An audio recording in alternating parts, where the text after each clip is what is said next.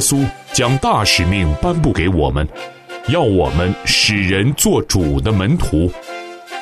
今日我们不必踌躇，这里有主的中仆，教导你我规划服饰、牧养、训练、拆船与直堂的蓝图，让我们透过这两刻钟，经历从天上来的赐福。欢迎收听晨曦讲座。欢迎来到晨曦讲座。我是您的童工芳华，愿你凡事心上身体健壮，正如你的灵魂心上一样。今天我们要听职场宣教士 Kevin 老师和我们分享幸福学。他根据过往职场的经验，以及结合一些专家学者的看法，并且以他自己实际的经历为例子，归纳出以三个圆圈找到人生愿景。帮助我们更了解自己，找到合适的发展方向。以下我们一块来听 Kevin 老师的幸福学。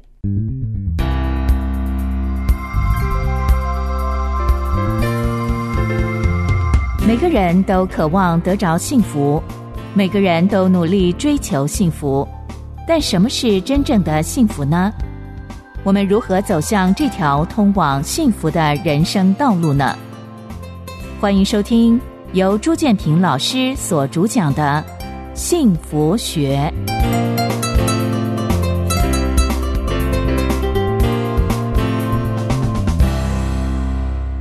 各位弟兄姐妹平安，我是 Kevin 老师。呃，很高兴今天再次的来跟大家来谈幸福学三十堂课。我们很快的已经走过了八课哈，今天是第九课。那我们要来谈三个人生重要的圆圈，来找到人生的愿景。那在开始之前呢，因为我在准备这堂课的时候，我突然有一个可能是圣灵给我的感动吧，觉得说，既然我在跟弟兄姐妹来分享的时候，我好希望能够把圣灵的力量也带进来。虽然呃我在谈的可能是人的知识哦，但是我觉得如果圣灵帮助我们大家把我们的心眼打开。然后与我们同在，我相信我们能够更多的在这个学习上面效果会更好。所以从这一刻开始呢，我希望开始的时候我带大家做个开始的祷告，在跟我一起收听的时候，我也希望你可以跟我一起来祷告。那最后的时候，我们把今天的学习也交给神，让我们能够把这个消化吸收的可以应用在我们的人生当中。所以，我们一起来做个开始的祷告。亲爱的天父上帝，谢谢你使用孩子的声音，透过广播，能够分享到在世界各地能够听得懂华语的弟兄姐妹。主，我们将今天的这堂课交托在你手中，求你的圣灵与我们同在，保守每个人的心怀意念。我们将祷告奉靠主耶稣的名求，阿门。好，上一课呢，跟大家解释说明了周哈里窗的实际运用。那也给了大家课后的作业，大家不知道有没有做呢？呃，我请大家要从当中去挑选一个让你能够扩大自己的开放我的方式哈。那你一定要去做做看，因为这对每一个人来讲，我相信，呃，上帝对我们独特的创造，如果你能够。更多的去探索、了解自己啊，你会发现，诶，你不但自己感觉你更身心健康，你会发现你透过跟旁边的人际、重要他人的互动，你会有很大的收获。那如果你是一个领导者，或者是你是父母亲的话，我就更希望你呢，不只是坐在自己身上，你可以试着跟你身边的部署啦、你的员工，还有你的子女，来寻求他们的反馈。啊，因为你会发现，常常从我们自己的角度、我们自己的眼光去了解的自己哦，还不如我们去从这些重要他人去听到他们怎么去看我们。那他们也许，呃，如果你们的信任关系够的话，搞不好他们愿意讲实话，哈，讲这个很真诚的话。那我们就虚心来接受，因为当你愿意虚心接受的时候，你知道那是对你是一份多么宝贵的礼物吗？那是钱是买不到的哦。好，这是我们第八课的这个作业。那我们今天进入到第九课。呃，第九课我想跟大家分享的呢，在我过往的人生经验当中呢，因为我是一个呃人力资源的专业工作者啊，那我在企业里面做过那个专门在找员工哈，找一些新进员工的这样的一个角色。那后来我到了人力银行，我也去帮很多的企业主啦，好，还有这个人资主管、用人单位主管呢，去帮他们协助他们怎么去找到适合的这个员工。那我当然也到学校，我有机会也到学校去。跟这个辅导老师啦，跟这个学生的家长啦，还有跟学生当事人啊、在校生、毕业生啊，在谈所谓的职涯规划。那如果说，呃，我只能谈一个最重要的概念的话，我一定会谈的就是认识自己。因为当我们在谈我们未来的职涯生涯的规划的时候，呃，一定要先了解自己啊。我们说知己知彼嘛，哈，一定先从了解。自己之后，我们才能够找到我们想要走的方向。那接下来呢，再去探索各行各业，再去探索找到适合自己的产业跟工作。所以，根据我自己的经验呢，还有呃，我也听了一些专家学者的演讲，在我过去的人生的旅程当中，我归纳出了一个三个圆圈圈，找到人生愿景的这样的一个概念。这有一个图形，哈，有三个圆圈圈，大家可以看着这个图一起来听我来分享这个观念。那我我也希望说，大家在听我讲的时候呢，你也可以拿一张空白的 A4 纸，哈，或者是你的笔记本啊，你呢除了参考我所给的那个图形之外呢，你也可以自己画一张图，因为你可能不太想要在这个。呃，讲义上面直接画，你就拿一张空白的纸哈，来跟我一边听一边来思想你自己。好，首先我们画出第一个圆，这个圆呢，你把它写上“我想要”。什么是我想要？直白的说呢，也就是我喜欢做的事情啊，包括了自己的兴趣啊、个性啦、偏好啦。我还记得在早期的时候，我还很年轻的时候啊，台湾也有一位很受年轻人喜爱的演艺人员呢。他讲了一句经典名言，叫做“只要我喜欢，有什么不可以？只要我喜欢，有什么不可以？”你知道这句话引起了当时的社会大众，特别是年轻人的共鸣哈，因为年轻人就觉得，对对对，这就是我的心声。只要我喜欢，有什么不可以？哈。我我在想呢，因为是做自己喜欢做的事，哈，是会让每一个人都很开心的。然而呢，我后来也观察到这句话，其实对呃，特别是年轻人哦，其实是有一些负面的影响。首先，第一个就是自己喜欢哈，当然不是说不可以，可是还是要去顾及这样的一个你所喜欢做的事情啊，会不会造成别人的负面的影响？比如说，很多的人到了三更半夜啊，还不想睡觉啊，那把这个音响开得很大声，甚至在家里就唱起卡拉 OK 来了。那你如果说只要我喜欢，有什么不可以哦？那这就是一个很明显，你不能够因为自己喜欢，你就不管别人会不会影响到别人的一个例子哦。另外呢，许多年轻人呢太早把自己喜欢的那个范围啊，他就把它设限了。那因此呢，即便他没有尝试过，他并不了解的领域呢。他都把它归类为叫做不喜欢哦，所以你会发现有时候有些大人啊、父母亲啊、主管啊，在跟年轻的世代在跟他的孩子说：“哎，你要不要去怎么样怎么样啦？哈，你要不要怎么样怎么样啦？”你知道，年轻人有时候呢，很容易的回答哦，两个字：不要，不，no，不要。我觉得这是很可惜的事哦，因为受限于人的习惯领域哦，如果我们太早。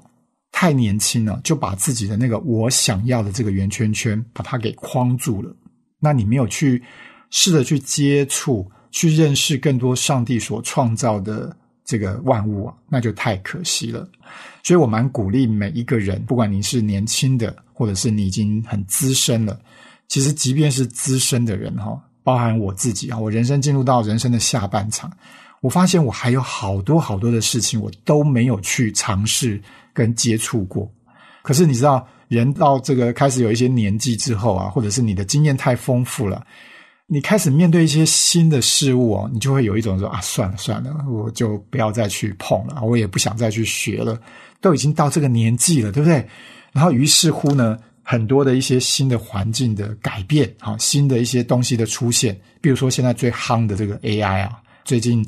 很多的都在谈这个 Chat GPT 啊，希望大家都有听过这个名称啊，因为这个你没有听过，那人家问说，哎，你你有没有接触过？你可能没有办法跟人家有一个互动，所以我要鼓励每一个人哦，我们都要去保有一个叫做好奇心跟冒险的勇气，去尝试找到自己想要的领域。所以我觉得我想要很重要。可是不要太早把那个我想要的这个圆圈圈啊，你把它画的好小好小好小，因为你可能觉得说啊，我就只要做这个我想要我喜欢的事情就好了。那你知道，其实上帝给我们每一个人都有很多很多无限的一些潜能跟空间。如果你没有去探索探寻，在上一课我跟大家讲那个潜在我，如果你没有机会去试试看。没有那个好奇心去尝试一下，甚至没有那个勇气去跨出那个你没有去经历过的一些事情，那有可能你那个想要就非常的窄，非常的小。这是第一个圆圈圈。那第二个圆圈圈，我想跟大家介绍的叫做“我能够”。我能够呢，代表了你自己到目前为止哦，你所具备的一些能力。当然，这个能力呢，包含了你可能一出生之后啊。不管是遗传至你的 DNA，好，你的这个父母亲，你的主要照顾者，这个你不需要太多的后天的学习，你就有的那些天赋异禀、天赋能力。那有一些是你后天呢，哎，因为你有兴趣，或者你没有兴趣，可是你就被迫无奈。像现在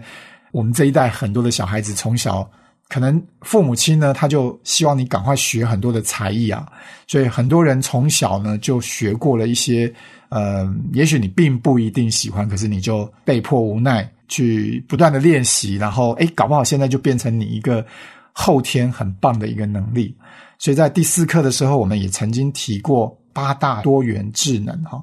所以在这八大多元智能当中，有一些呢，可能是你与生俱来就具备的这种天赋异禀，譬如说。包含我自己，我身边我就看到有些人，哇，他好会讲话哦！他在很小的时候呢，也没有太多的人家的教，他就呱呱呱就讲了这个又清楚又又又让人家觉得很好听。那有些人就是会唱歌，有些人会跳舞，有些人会画画。呃，我们画起来再用心的画，可能都画的不是很好，可是有些人随便画就画的非常的棒。那有些人是对那个植物啦，或者是对一些生物小昆虫，他特别的有兴趣，他能够去分辨。那以我来讲呢，我记得我小时候从小啊就很喜欢自己哼哼唱唱。我想这个可能跟我爸爸应该有关系，因为呃，我爸爸虽然在我十四岁的时候就过世了，可是在我这个小时候的印象当中，哈，他呢很喜欢听一些当时的这个。流行歌曲在当时的歌曲，所以呃，我们家电视里面最常听的就是那种唱歌的那种综艺节目哈。那也影响到我的哥哥姐姐，所以我的哥哥姐姐可能听的跟我爸爸听的不一样，可是呢，他们就是常常放这个唱片。我们家就是有那种现在又流行起来了哈。那以前那个黑胶唱片哇，我们家一一大叠一大叠的在那边。那我那时候还很小，我就。呃，虽然我不不见得会唱，可是我就是这个旋律就一直在我的脑海当中。所以你知道，一直到上小学的时候啊，那个音乐课的老师啊，到我们班教室，他就是来甄选这个学校的合唱团员，他要每一个人都哼唱几句，然后来挑一下说适合到合唱团的。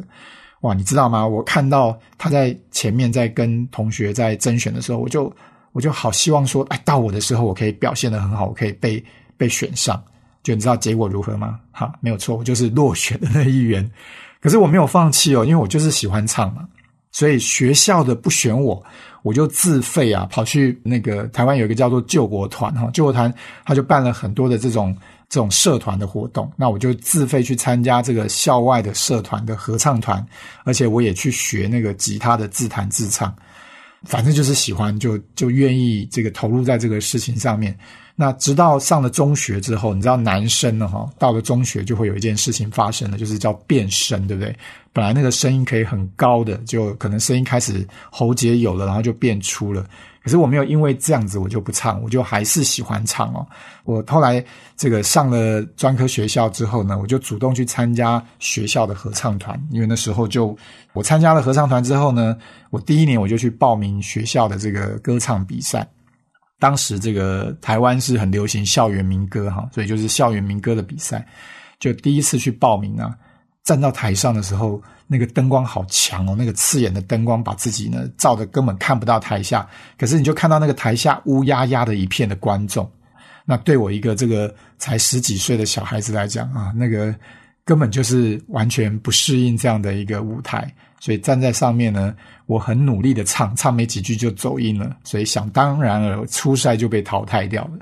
可是因为这个是自己又喜欢，然后又想要去把它变成我的证明，我有这样的能力，我第二年又参加了。诶，第二年因为有了第一年这个惨痛的教训，这个经验啊，我第二年就进入到复赛。但是还是一样又被淘汰掉了，但是还是不放弃。第三年，你知道我累积了三年的经验，对不对？在合唱团里面，哎，台风越来越稳，然后这个感觉上我的音感也还不错，然后声音的这个音质也还不错，然后又又加上我不断的练习这个 tenor 男高音去和别人的声音，所以我第三年啊，同时报了独唱又报了重唱啊，结果一举啊拿下双料冠军。从那个之后啊，我参加。这个所有的歌唱比赛啊，几乎都是前三名。我以为哈，在当时我以为这个能力呢，诶，看起来不错哦，有可能是变成我的什么这个谋生工具。其实这个就是后来人的选择跟上帝的带领。我我并没有靠这个唱歌这项能力啊来谋生。其实那时候我在大学的时候呢，那个台湾有一个早期还蛮知名的一个创作歌手叫陈绮贞哈，他是我在。大四的时候，他是大一，我们一起参加那时候正大的这个金选奖哈，所以我们是一起得名的。那他后来就出唱片，就走入了这个演艺事业。但是我呢，呃，虽然没有像他这么幸运了哈，但也有人在征询我说，哎，要不要去跟着他们啊？然后有机会走到这条路。但因为其实我在二十岁的时候啊，我就开始呢，教会就邀请我去领唱，然后我也参加了诗班。那后来我也在教会里面成立了敬拜团啊，虽然现在敬拜团非常的普遍，在当时其实还很少教会有这个敬拜团，但是我那时候就有感动，觉得说，哎，我们好像可以把一群弟兄姐妹组成这样的一个带领敬拜的这样的一个团队，好，所以我也帮教会建立了这样的一个体系。所以感谢神，唱歌这件事情呢，在我的年轻岁月当中，其实是一个很美好的一部分。然而呢，二十岁之后呢，我把这个能力呢，就用在我的服饰奉献给神。好，那反倒是我后来呢，因为我做了人力资源，我常常要跟别人面谈啊。那我那时候在寻求说，哎，我到底要用什么来服侍神？哈，来作为我的一个很重要的专业。所以那时候我就选择了我想要去学习一个我不懂，但是我很有兴趣的，叫做智商跟教练的技巧。所以，大概在中年以后，哈，当我决定把协助他人变成我的一个主要的愿景方向的时候，我就把大量的时间跟资源都投注在不断去练习，哈，去学习练习这个智商跟教练的技巧，来增进这项能力。所以我重新呢，在四十岁的时候呢，呃，人家都是四十岁已经是事业的高峰了，哈，那我在四十岁选择重新呢，呃，去当学生。然后重新呢去学了之后去实习，然后当志工，再慢慢一步一步的把这个我的第二个专长、第二个领域呢，变成我成为一个专业的讲师。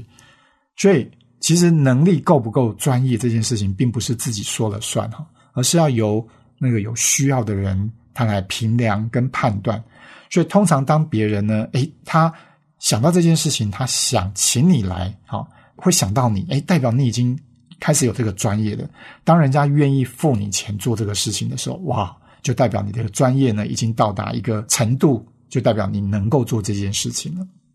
其实事实上，当前面这两个圆哈，就是我想要跟我能够这两个圆的交汇啊，它一定有一个重叠的部分，就可以成为我们在选择工作的一个方向跟领域，因为这一块代表着。它是我们有兴趣，而且呢，我们也已经有能力把这样的一个工作职务把它做好，所以我也非常鼓励刚毕业的新鲜人哦，可以把这个交集当做一开始的方向。即使说刚开始你可能会觉得说啊，自己只是一个新手上路，能力可能还不足，也没有关系，因为每一个人呢，在人生当中都会有第一次啊，啊，也就是都会从一个。实习的这种角色，然后当人家的学徒助手，好这样做起的。每一个人都是一样的，没有一个人一开始出来就当人家的师傅嘛。所以只要你持之以恒，不断的刻意的练习，终究有一天你就会成为熟手，甚至是老手。当我们在某个有兴趣的工作领域做到一个程度的时候啊，它虽然可以满足了我们的生理。跟心理的基本需求，也就是说，你可能可以赚一些钱，好满足你的日常所需。那甚至还会有余裕，你开始去做一些奢侈的消费啊，你可能会买车子、买房子、买各种呃，你觉得你想要的东西。你不用再为五斗米折腰了。可是你知道吗？很多的人，即便是这样子，他到了中年的时候，他会觉得好像内心深处就是空空虚虚的。这时候啊。就是第三个圆圈圈必须要被需要提出来的时候了。那第三个圆是什么呢？第三个圆是叫做“我应当”。我应当代表了你的价值观跟你的使命感。所以，我们每个人其实心里面都有一个自己的道德标准哦。当你在做任何的事情的时候啊，你除了想要去满足你的一些。生理、心理的需要，或者甚至是虚荣心的需要。可是，如果你一直没有办法符合自己内心的这个道德标准，你可能会觉得，就是我刚说的，你会觉得好像少了些什么，你的内心会觉得空空虚虚的。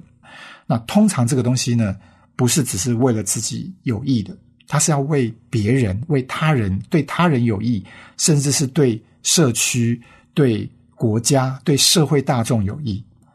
那相信大家都应该听过这个马斯洛的需求层次理论哈，这个在一九四三年马斯洛他提出来的时候呢，他把人的行动的这个动机归纳成五种不同的需求，从低层次一直到高层次，从生理的需要，然后到安全的需要，到爱与归属的需要，然后到更高的叫做自尊的需要，最后叫做自我实现。那他的理论告诉我们说，每个人都会从追求。满足出阶的需求，当出阶的需求被满足的时候呢，大家开始就在追求更高阶的需求，那所以就会越来越希望能够到最后是一种被人家尊重、能够自我实现的这样一个需求。所以工作跟职涯的发展呢，它已经满足了我们的生理跟安全的需求的时候，在我们的内在的价值观里面，就会不自觉的想要去追求更高阶的需求。那我相信，当您跟我一样成为一个重生得救的基督徒之后呢，有一个需求，有一个你内心深处很想要去做的，叫做容神一人。我相信就会变成你非常重要的一个个人的价值观。那如何能够在你的工作跟职涯的发展当中，也能够去满足这个需求？这就是第三个圆，我应当非常重要的一个任务了。所以，当这三个圆圈圈的交集啊，它会形成一个重叠的区域。我把它称作叫做你个人的一个愿景，或者从我们基督徒的角度来想，它就是上帝所给我们的天命啊，叫做 calling。那因为它代表着你可以勇往直前、一生努力不懈的方向。以我为例呢，我的想要哈，我的想要第一个圆圈圈，我到后来我就是发觉，哎。我想要做跟人有关系的工作，对我来讲是比较有兴趣的。哦，像现在我虽然看不到大家，可是透过我的分享，诶，我觉得可以对别人产生一些影响跟贡献，这是我有兴趣做的事情。那我的能够是什么呢？在我过往二三十年的一个工作经验的养成哦，从人力资源到心理咨商的专业，我现在可以用一对一。我可以用一对二，哈，比如说面对这个婚前婚后的，或者是主管跟部署的。另外，我也对这种团体有十个以内的，呃，十几二十个人的，甚至是一个五十个人、一百个人的这种大团体，我可以用演讲的，我可以用带团体的方式来进行。好，那这是我在过去这二三十年当中，我希望能够去养成、去形成的我的一个 professional 一个专业的能力。那第三个圆圈圈呢，就是我应当是因为我因着自己的信仰价值观，以及我对于这个职场跟亲密关系的一种使命感，所以我希望能够成为我身边有需要的人的帮助。所以你知道，在这三个圆圈圈的重叠的交集啊，它就形成了我的一个愿景，跟我的一个使命，一个天命。所以我就自诩说，在我的人生下半场，我希望我能够成为一个呃帮助别人的一个专家顾问，不管是帮助一个个人，或者是一个婚姻家庭，或者是一个团队组织、一个企业，去建构一个企业组织的这种幸福的一个文化啊，这就是变成我一个在我的人生下半场我最想要做的事情。好，讲到这边呢，我就想到说，在二零一五年呢，在台湾有一个把卡内基这套系统引进台湾的，叫做黑幼荣老师啊。他那一年七十五岁，他出版了一个自传，那本书叫做《黑暗中总有光》。我不知道在呃中国内地或者是在海外的这个华人同胞们，哈弟兄姐妹，你有没有听过黑幼荣？哈，在台湾几乎是无人不知，无人不晓。可是，可能很多人不知道，黑尔龙老师他其实不是这个他现在在做的这个专业领域的。可是，也因为他是一个信上帝的人，所以在他的信仰价值观里面，他跟我一样，就是有一个呃想要去助人、想要去容神益人的这样的一个价值观，以至于他到呃美国看到这个卡内基的这套系统的时候，他把它引进到台湾。然后呢，他本来从一个完全不懂，可是他就觉得这件事情是他想要去把它呃完成的，所以他就不断的去学习。然后他不但自己学，他也培养了他自己的小孩，培养了很多的卡内基的老师们。那因此呢，这个卡内基呢，据说虽然是从国外引进台湾，可是台湾却是在全世界做的非常顶尖。所以因此呢。我想以卡内基以这个黑幼龙老师的经验，他也一样哦。他在这本书的第十七章，他也提到了不约而同跟我讲到这个人生的三个圆圈圈：兴趣、能力跟价值观。这是让他在中年呢，转而以卡内基创业，让他的生命可以发光发热，而且去影响无数海内外的华人跟企业的一个很重要的原因。好。那今天呢，我想也出一个课后的作业，就是请大家呢，真的去试着画出自己的三个圆圈圈。呃，你先不用想那么多，就把这三个圆圈圈，你你会什么，你想要什么，你有什么样的一些你的这种价值观应当做的，你就先分别把它们找出来，然后再把它们两个两个的去看看有没有交集。那最后有没有可能在这个三个圆圈圈去形成一个共同的交集？好，那最后我我想带大家做一个祷告来结束今天的这堂课。